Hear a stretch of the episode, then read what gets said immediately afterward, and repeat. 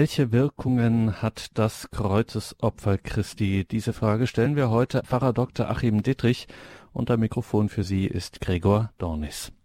Welche Wirkungen hat das Opfer Christi am Kreuz? Das ist eine klassische Katechismusfrage und das heißt dann auch, das ist keine Gedankenspielerei, das ist eine wesentliche Frage. In unserem Fall ist das sogar ein Basic des Glaubens. Man könnte ja auch anders fragen, was um alles in der Welt hat das Kreuz Christi mit mir zu tun? Warum das alles? Wenn mein Freundschaftsarmband fragt, what would Jesus do, warum sollte ich dann auf die Idee kommen zu antworten, am Kreuz sterben und dann auch noch ausgerechnet für mich, für dich, für mich, für uns alle, warum das, warum macht Jesus das, was bewirkt er damit für mich? Diese Frage wollen wir heute stellen. Pfarrer Dr. Achim Dietrich, grüß Gott, Pfarrer Dietrich. Grüß Gott. Herr Pfarrer, danke, dass Sie sich wieder Zeit nehmen, uns Rede und Antwort stehen. Dies ist ja nicht nur, aber auch und gerade ein sehr fastenzeitliches Thema. Pfarrer Dittrich, allein schon dieser Begriff Opfer im Opfer Christi, Kreuzesopfer, da kriegt unser einer heutzutage schon ein bisschen Gänsehaut. Das geht uns nicht mehr so ganz so glatt über die Lippen, ist für viele auch äh, regelrecht spooky ein bisschen. Ähm, vielleicht klären Sie uns das mal auf. Die Kirche und die Tradition spricht ja in einer sehr wesentlichen Weise mit diesem Begriff und meint damit auch viel Opfer. Was meint das eigentlich? Ja, das Opfer ist generell ein zentraler Begriff der allermeisten Religionen seit jeher, dass der Mensch einen urtümlichen Bezug zum Opfer hat, das ist also unübersehbar. Und ähm, ja, das verweist darauf, dass die Welt, der Mensch, ja, nicht in sich steht, nicht in sich vollkommen ist, sondern eben ein kontingentes Mängelwesen darstellt, beziehungsweise in moralischer Hinsicht ein Gewissen hat und Schuld empfindet, Versagen empfindet, Gut und Böse unterscheiden kann. Der Mensch als Religiöser weiß, dass es über die Welt hinaus die materielle, die greifbare, erfahrbare, alltägliche dass es da größere, höhere Mächte gibt. Das weiß der Mensch von Geburt an, von der Schöpfung her ist ihm das eingegeben, dass er eine Ahnung hat von seinem Schöpfer. Allerdings hat er nicht die volle Einsicht von seiner Natur her, von der gefallenen Natur her, muss man dazu sagen. Und entsprechend ja, waren viele urtümliche religiö religiöse Praktiken waren ja, Formen, teilweise auch Unformen oder Abirrungen dieser an sich korrekten Ahnung und Sehnsucht. Der Opferbegriff ist sehr weit.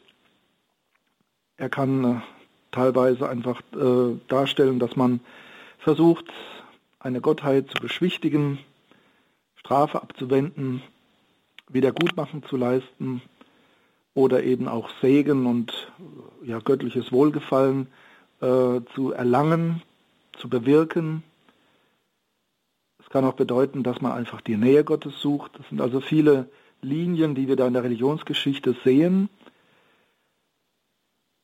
Im Volk Israel, im Alten und dann vor allen Dingen im Neuen Bund offenbart sich Gott und zeigt uns, ja, was das eigentliche und richtige Opfer darstellt.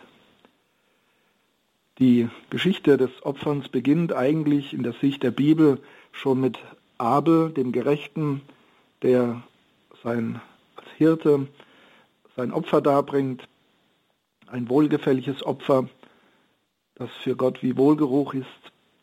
Wir sehen daneben das Opfer des Kain, das Gott nicht gefällt. Ja, und so können wir das verfolgen durch die Bibel, durch die verschiedenen Situationen. Da hören wir vom Sündenbock, der als stellvertretendes Opfer äh, hinausgeschickt wird in die Wüste und die Sünden davontragen soll. Wir hören ja von vielerlei Opfergaben und wir hören vom König Melchisedek, dem Priesterkönig, der ja Wein und Brot als Opfergabe von Abraham entgegennimmt. Wir hören vom Tempel und seinem Kult, dem Opfer von allerlei Tieren, von der Taube bis hin zum Kalb und zum Lamm, das dann auch für uns Christen ein zentrales Motiv wird. Ja, wir sehen also den großen Anlauf der Menschheitsgeschichte, das Ahnen und Suchen äh, nach Gott und dem Verhältnis zu Gott, auch ein Ausdruck dafür, wie gesagt, dass wir angewiesen sind auf, auf Gott, dass wir ja vor Gott auch in Ordnung sein müssen, in Ordnung kommen müssen, äh, sein Wohlgefallen finden müssen, dass wir eben oft verfehlen, entsprechend Wiedergutmachen leisten müssen. All das, der große Anlauf der gefallenen Menschheit und Gott, so denken wir das als Christen, kommt uns entgegen und zeigt uns, wie wir uns ihm gegenüber verhalten müssen und wie rechte Opfer aussehen. Ja, schlussendlich sind die ganzen Opfer des Tempels, die vielen Tieropfer, sind äh, abgeschafft worden, aufgelöst worden. Alles kulminierte dann in dem einen Opfer, das Jesus Christus gebracht hat. Dafür steht das Bild des Lammes. Wir hören es und beten es in jeder heiligen Messe. Die Worte des Johannes des Täufers. Seht das Lamm Gottes, das ihn wegnimmt, die Sünde der Welt. Ja, der Begriff Opfer ist für uns Christen sehr zentral und ihn zu streichen ist nicht möglich. Sicherlich kann man ihn auch einmal synonym verwenden oder auch in eine gewisse Bandbreite bringen, indem man von Hingabe zum Beispiel spricht. Das tut auch die Bibel selbst, das Neue Testament. Aber es ist, ähm, ja, verbietet sich. Es verbietet sich zu versuchen, den Opferbegriff, nur weil er für die Zeitgenossen, für die heutige Zeit etwas eckig geworden ist, anstößig geworden ist, ihn streichen zu wollen. Wir haben in Deutschland ein prominentes Beispiel, wo das versucht wurde. Es gab schon äh, das Projekt Messbuch 2000, und das wurde letztlich damals von der bischöflichen Liturgiekommission verworfen, weil durchgängig der Begriff des Opfers in allen Gebeten bis hin in die Hochgebete hinein gestrichen worden ist. Das sieht man selbst also unter Theologen äh, das Bedürfnis oder die Meinung, man sollte diesen Begriff ja darauf verzichten, aber damit bricht man ein wesentliches Stück Theologie und Glaubenslehre weg und das lässt sich auch nicht mit Umschreibungen und anderen Begriffen wieder, wieder einholen. Die Opfertheologie ist eine Zentrale für den katholischen Glauben. Wir haben halt in Deutschland das Problem, dass der Begriff Opfer im 19. und frühen 20. Jahrhundert auch überstrapaziert wurde und missbraucht wurde.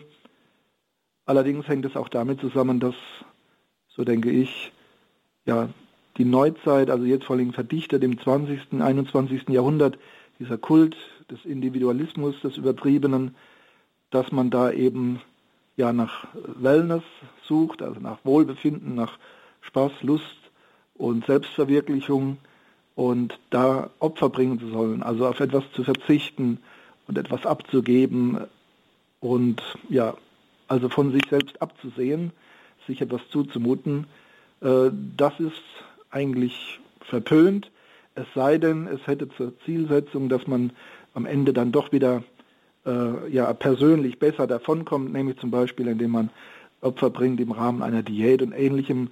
Aber die, das religiöse Opfer oder das soziale Opfer, das ist heute in den Schatten gerückt und wir müssen als Kirche da ja standhalten und müssen unsere, unsere angestammten wichtigen zentralen Begriffe wie eben den des Opfers müssen wir präsent halten und verwenden, müssen sie erklären, aber wir dürfen nicht davon abrücken. Das Opfer von etwas absehen, etwas geben, etwas von sich geben. Vorhin haben Sie gesagt, Pfarrer Dittrich, wir müssen mit Gott wieder in Ordnung kommen. Dass das dem Begriff des Opfers auch zugrunde liegt. Also irgendetwas stimmt nicht zwischen Gott und uns und hier kommt das Opfer ins Spiel. Dadurch soll das irgendwie wieder in Ordnung gebracht werden. Nur ist es ja speziell im Christentum so, dass jetzt hier an dieser Stelle ganz zentral Jesus Christus geradezu reingrätscht, also das irgendwie an sich zieht, dieses Opfern, damit wir mit Gott wieder in Ordnung kommen. Wie müssen wir uns das vorstellen? Was macht Christus hier? Mhm. Ja, in, in, in den Hochgebeten der Heiligen Messe, also vor allen Dingen im dritten haben wir das sehr häufig, im dritten Hochgebet, da hören wir ganz klar, dass Jesus ein Opfer der Versöhnung gebracht hat für die ganze Welt. Er erwirkt der ganzen Menschheit Frieden und Heil. Ja, ein Opfer der Versöhnung oder alter Begriff ist Sühnopfer, Sühneopfer. Das hat Jesus an sich gezogen. Früher im Alten Bund hat man versucht, durch Wiederholung und äh, Vervielfachung und Steigerung äh, Gott wohlgefällig zu sein. Äh, es wurden also unzählige äh, Tiere da geschlachtet oder auch teilweise waren es auch Brote, die man aufgeopfert hat, aber auch viele Tiere, Taube, Lamm, Kalb. Und Jesus hat das alles überwunden und er hat ein einziges Opfer gebracht, nämlich sich selbst. Und hat damit ja, die ganze Notwendigkeit oder das ganze Phänomen der, der Aufopferung an sich gezogen und gewandelt und auch erfüllt. Wir Menschen versuchen dann immer äh, in dem Glauben, äh, mehr ist mehr, also durch quantitative Steigerung äh, einen höheren Effekt zu erzielen. Aber das ist dann doch letztlich vergeblich und ähm, so ähnlich wie mit, mit der Ernährung. Es bedarf immer wieder der, des Neuen, der neuen Aufnahme, der neuen äh, Ernährung. Man kommt an kein Ende. Das hängt damit zusammen, dass wir Menschen eben als Geschöpfe ja uns nicht selbst erlösen können, dass wir eben ja Teil der Schöpfung der Menschheit sind und dann noch einer gefallenen Menschheit, die die ursprüngliche Verbundenheit mit Gott verloren hat ja, und dass wir letztlich uns nicht selbst aus dem Sumpf ziehen können, wie Münchhausen in der fantastischen Erzählung, sondern dass wir darauf angewiesen sind, herausgezogen zu werden, dass uns also letztlich die Kraft fehlt, dass uns das nicht gegeben ist, eine Selbsterlösung zu betreiben. Das ist natürlich eine große Versuchung immer gewesen, auch heute. Der ganze Bereich der Esoterik ist voll davon, dass man quasi sich selbst ja, den ewigen Frieden äh, schenkt und äh, in sich selbst alles äh, in, eigener, in eigenem Tun, in eigener Praxis dann zur, zur Ruhe und zum Frieden und zur Erfüllung führt. Aber letzten Endes, wenn man die ganzen Aussteiger aus der, aus der Esoterik hört, ähm, das führt letztlich nur zu großer Leere und Depressionen. Die Erfahrung zeigt also, wir können uns selbst nicht die Fülle geben, nicht die Heilung, nicht die Rettung. Und entsprechend sind auch unsere eigenmächtigen, willkürlichen Opfer nicht geeignet, ja, die, die Gemeinschaft mit Gott, die uns ja letztlich nur Erfüllung schenken kann, diese Gemeinschaft wiederherzustellen. Der große strittige Punkt ist natürlich, ja, will Gott unsere Opfer? Wollte Gott Vater, dass Jesus am Kreuz hingerichtet wird? Ähm, was bedeutet dieser Kreuzestod tatsächlich? Ja, das ist der, der Themenbogen, den wir vielleicht jetzt so Schritt für Schritt abschreiten sollten und betrachten sollten. Auf jeden Fall ist Jesus, der Tod Jesu am Kreuz ist ein Opfer und zwar auch ein gewolltes, kein zufälliges, kein nachträglich so interpretiertes, sondern Jesus Christus ist bewusst in sein Leiden und in den Tod gegangen, hat darin den Willen des Vaters erkannt, hat darin auch den Willen des Vaters vollzogen. Eine Willensleistung, die ihn zum neuen Adam macht. Der erste Adam hat den ihm geschenkten freien Willen missbraucht, zusammen mit Eva, um sich von Gott zu trennen. Der Ungehorsam, der die Menschheit von Gott abgerückt hat, getrennt hat. Jesus ist der, der nun aus freiem Willen ja, dieses Schicksal annimmt und ja, durchführt bis hin eben zum, zum Sterben, zum Tod. Er opfert sich auf für uns. Er ist der Unschuldige. Er wird ungerecht ans Kreuz geschlagen. Wir werden in der Osternacht hören, die Abschnitte aus dem Gottesknecht-Liedern, aus dem Buch Jesaja des Propheten und da hören wir im Prinzip eine Art Vision, eine Prophetie, die wirklich eine ganz intensive und präzise Vorausnahme, äh, Vorwegnahme und Vorherbetrachtung ist dessen, was Jesus dann getan hat. Er, der Gerechte, stirbt für die Ungerechten. Er ist wie ein, ein Sündenopfer und nimmt die Sünde der Menschen auf sich. Er lässt sich schmähen, lässt sich erniedrigen. Er begibt sich in die Ohnmacht und erfüllt dadurch gerade den Willen Gottes und bewirkt dadurch, ja, was so augenscheinlich eigentlich anders wirkt, bewirkt so das Heil der Menschen, die Hinwegnahme der Sünden.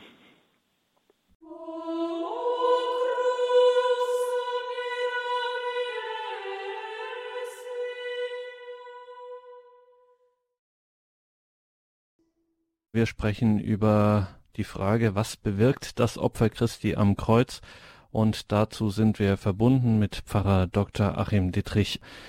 Vieles ist schon angeklungen jetzt. Also die Hingabe zunächst einmal ganz allgemein, die Hingabe, die sich im Opfer zum Ausdruck bringt, damit man das, was in der Beziehung mit Gott schief ist, äh, wieder einigermaßen in Ordnung bringt, dass wir das mit unseren Opfern, unseren menschlichen Opfern nicht hinreichend können. Das haben wir jetzt von Ihnen gehört. Und hier kommt offensichtlich Jesus Christus ins Spiel mit seiner freiwilligen Hingabe und vor allen Dingen mit seiner Hingabe im Gehorsam gegenüber dem Willen des Vaters. Der Vater, so sagt es die kirchliche Lehre, hat dieses Opfer Jesu Christi tatsächlich gewollt. Das heißt, wenn sich Christus für uns, für unser Heil hingibt, dann ist das ein Gehorsam gegenüber dem Willen des Vaters, wie das heißt, und diese Frage können wir Ihnen einfach nicht ersparen, Herr Pfarrer. Will der Vater das wirklich? Will der Vater dieses Opfer Jesu Christi? Im Römerbrief bejaht. Er spricht davon, dass Gott seinen eigenen Sohn für uns hingegeben hat, damit wir mit Gott versöhnt würden durch den Tod des Sohnes. Im fünften Kapitel Römerbrief. Und das finden wir doch einige Male wieder. Das ist also schon ein, ein äh, durchgängiger Tenor. Es ist in Unsinn, wenn, wenn unterstellt wird, also es wäre jetzt ein grausamer Gott, der ein blutiges Opfer möchte. Allerdings von außen betrachtet ist natürlich das alles schon schwer zu vollziehen, nachzuvollziehen, zu fassen. Auch wir müssen uns als Christen, die wir das regelmäßig betrachten und bedenken und beten, auch immer wieder ja, etwas begrifflich auch klar werden und die Dinge neu äh, beleuchten und uns, unser Glaubenswissen und Bewusstsein verstärken. Es ist so, dass eben in diesem Verhältnis zwischen Gott und Mensch etwas zu Bruch gegangen ist, etwas verloren gegangen ist. Also dass die Menschen sich von Gott distanziert haben, dass sie sich von Gott als dem, als dem Quell der Liebe und des Lebens davon abgerückt sind durch ihren Ungehorsam durch den Missbrauch ihres freien Willens und zur Versöhnung, zur Wiederherstellung der Menschheit, zu ihrer Rettung vor dem ewigen Verderben und Tod, ja, muss etwas geschehen. Etwas geschehen, was der Mensch, wie gesagt, nicht vermag, auch nicht durch eine Unmenge von, von Opfergaben. Ja, jetzt haben wir diese Gegenüberstellung Gott, der Ewige, der Allmächtige, der Herr des Lebens, der Schöpfer des Universums und der Menschheit und entsprechend auch die gottgegebene Ordnung, kosmische Ordnung, auch im Verhältnis zwischen Gott und dem Menschen. Das ist gestört, das ist ja beschädigt durch menschliches Versagen. Jetzt ist aber Gott eben so, dass er die Menschen eben nicht als Objekte geschaffen hat, als ja, Dinge, an denen man also ohne Probleme dies oder jenes verrichten kann, hat ja der Welt auch ihren Eigenlauf gegeben, ihre Eigenständigkeit und seine Schöpfung hat also auch ein, ein freies Innenleben und entsprechend auch der Mensch. Und Gott verbietet es sich selbst am Geschöpf, am Menschen, also einfach so wie ein Chirurg von außen herumzudoktern, um es mal salopp zu sagen, also von außen chirurgisch am Menschen zu arbeiten, ihn quasi dann nur als Objekt äh, zu heilen und in Ordnung zu bringen, sondern er möchte den Mensch als sein geliebtes Kind ja erlösen. Das heißt eben, er will sich nicht über den freien Willen, Willen des Menschen, seine Würde, seine Souveränität, die er ihm geschenkt hat, all das will er nicht verletzen. Er will die Menschen zurückgewinnen, ja, dass sie selbst in ihrem eigenen Willen und ihrer eigenen Freiheit äh, diesen Schritt auf ihn, den Vater, hingehen. Und Jesus Christus ist eben das Wort Gottes, das Mensch geworden ist. Deswegen muss man auch immer Weihnachten, Ostern zusammenhalten. 25. März, das Fest Mariä Verkündigung oder Verkündigung des Herrn, äh, ein weihnachtlicher Anklang, der uns eben auch erinnern soll, Kartage, Ostern, Weihnachten, all das muss man immer wieder auch zusammen betrachten. Wer ist Jesus Christus? Er ist wahrhaft Gott, Gottes Sohn, er ist wahrhaft Mensch. Und er kann das durchführen, was der Mensch alleine nicht gegenüber Gott durchführen kann. Jetzt eben aber diese ja, moderne Frage, vermute, sie wurde aber auch früher schon gestellt, ja, warum auf diese Art und Weise? Warum äh, Versöhnung durch so eine Brutalität, durch so einen grausamen Tod? Das ist ja auch was, äh, was äh, die Muslime überhaupt nicht verstehen. Äh, für sie ist ein Prophet immer eine strahlende, von Gott gesegnete Gestalt, ein Held, ein Gewinner. Ähm, ja, oder für die Juden ist es Gotteslästerung, schon der Gedanke, dass Gott Mensch wird, aber dann auch die, die Hinrichtung als Verbrecher am Kreuz, das ist also äh, extrem anstößig für die Juden oder wie es schon im, im Neuen Testament heißt, die für die Heiden, also die Nichtjuden, Nichtchristen, ist es ein Unsinn, dass also solch ein Verbrechen, aber so, solch eine Erniedrigung auch, dass das etwas mit den erhabenen Göttern zu tun haben könnte. In dieser Gemengelage stellt sich diese Frage, warum ist Gott diesen Weg gegangen oder warum, warum ist es so gelaufen? Wir sagen, es ist der Wille Gottes und das ist eindeutiges biblisches Zeugnis. Gottes Ratschluss.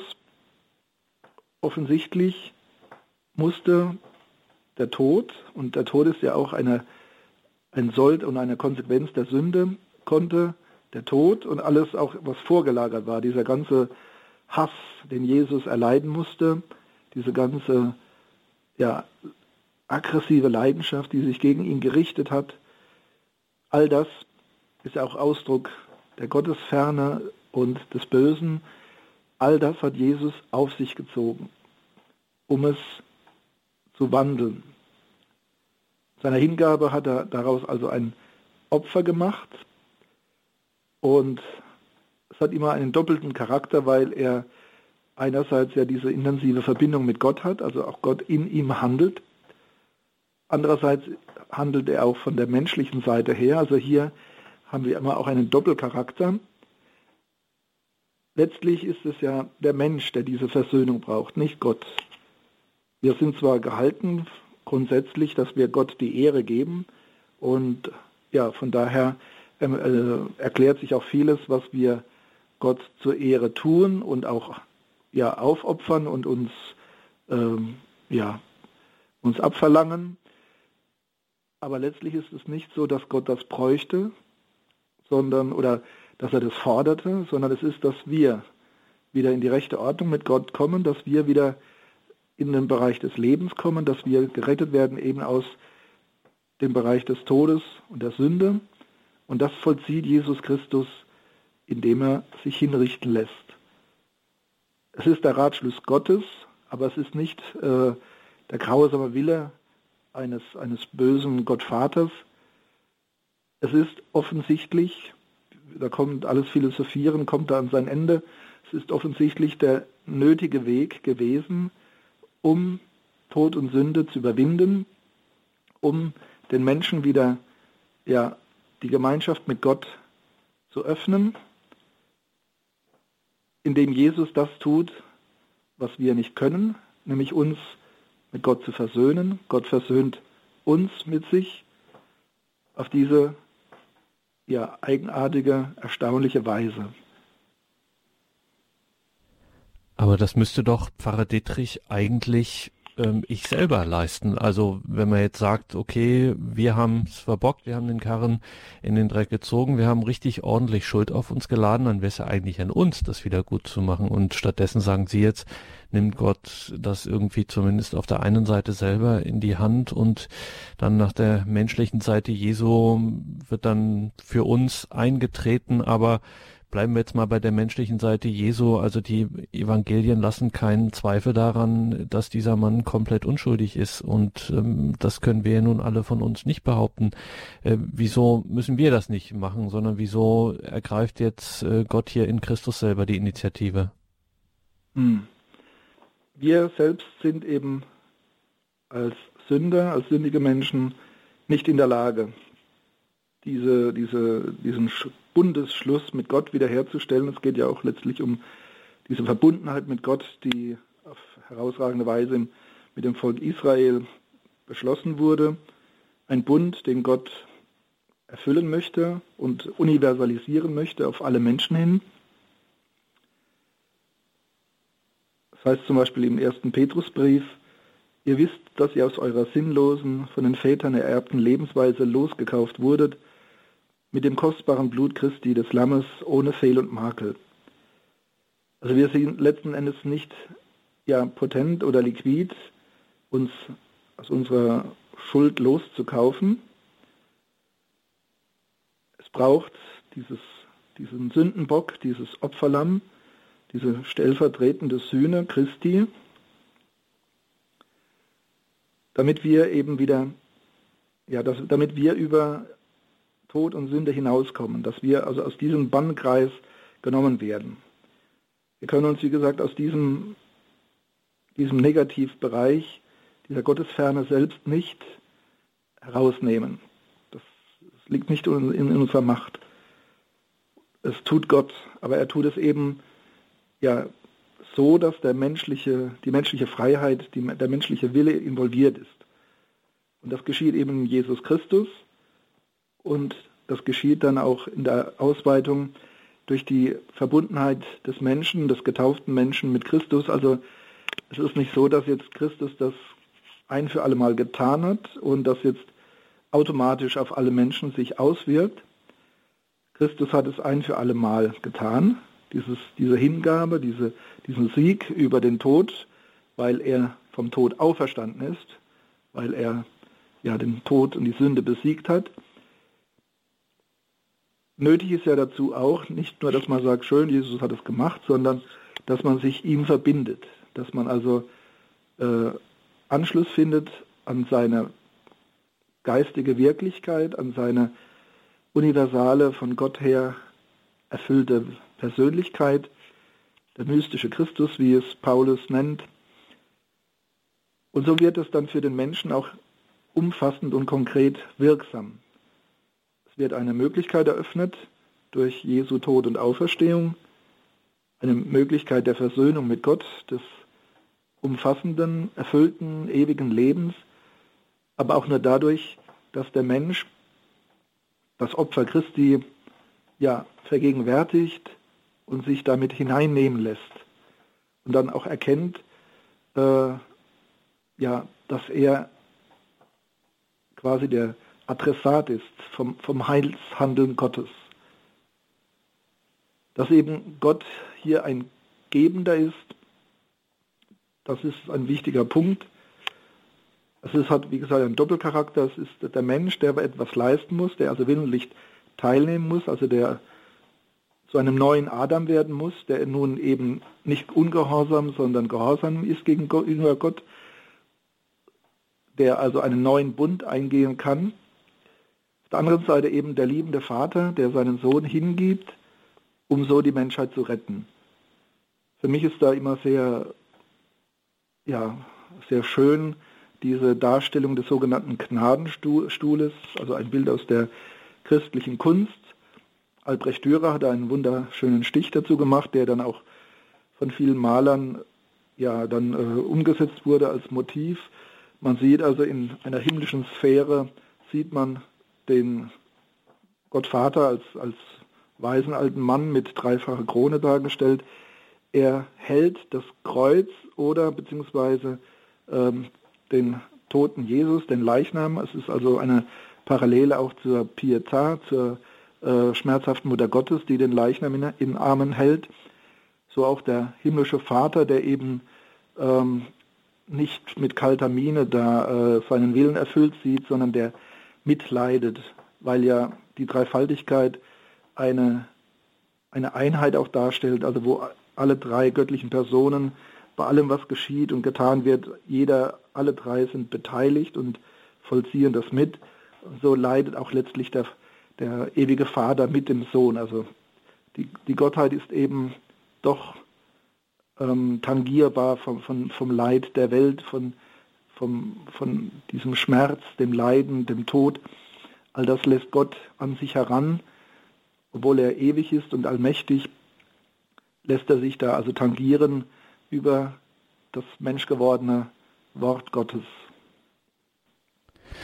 Und damit geht unsere Sendezeit zu Ende. Danke, Pfarrer Dietrich, für diese Sendung. Unsere Frage war, was bewirkt das Kreuzesopfer Christi? Und so viel können wir sagen, es bewirkt so viel. Es bewirkt geradezu alles. CD und Podcast wird es geben von dieser Sendung und dazu gibt es nähere Angaben auf horeb.org. Pfarrer Dietrich, dürfen wir Sie zum Abschluss dieser Sendung noch um den Segen bitten? Ja. Herr Jesus Christus, Du bist für uns am Kreuz gestorben. Du hast alles Leid, allen Schmerz dieser Welt, alles Böse, allen Hass, alle Grausamkeit, alle Verlassenheit und alle Einsamkeit, den Tod selbst und die Sünde hast du an dich gezogen, hast es erlitten, getragen und hast es verwandelt in Auferstehung und ewiges Leben. Wir danken dir und bitten dich, Schenk uns allen, uns, die wir noch auf Erden sind, aber auch unseren Verstorbenen, schenke uns die Auferstehung und das ewige Leben. Das gebe der dreieinige Gott, der Vater, der Sohn und der Heilige Geist. Amen. Gelobt sei Jesus Christus. In Ewigkeit. Amen. Danke, Pfarrer Dietrich. Danke Ihnen, liebe Hörerinnen und Hörer. Einen gesegneten Abend wünscht Ihr Gregor Dornis.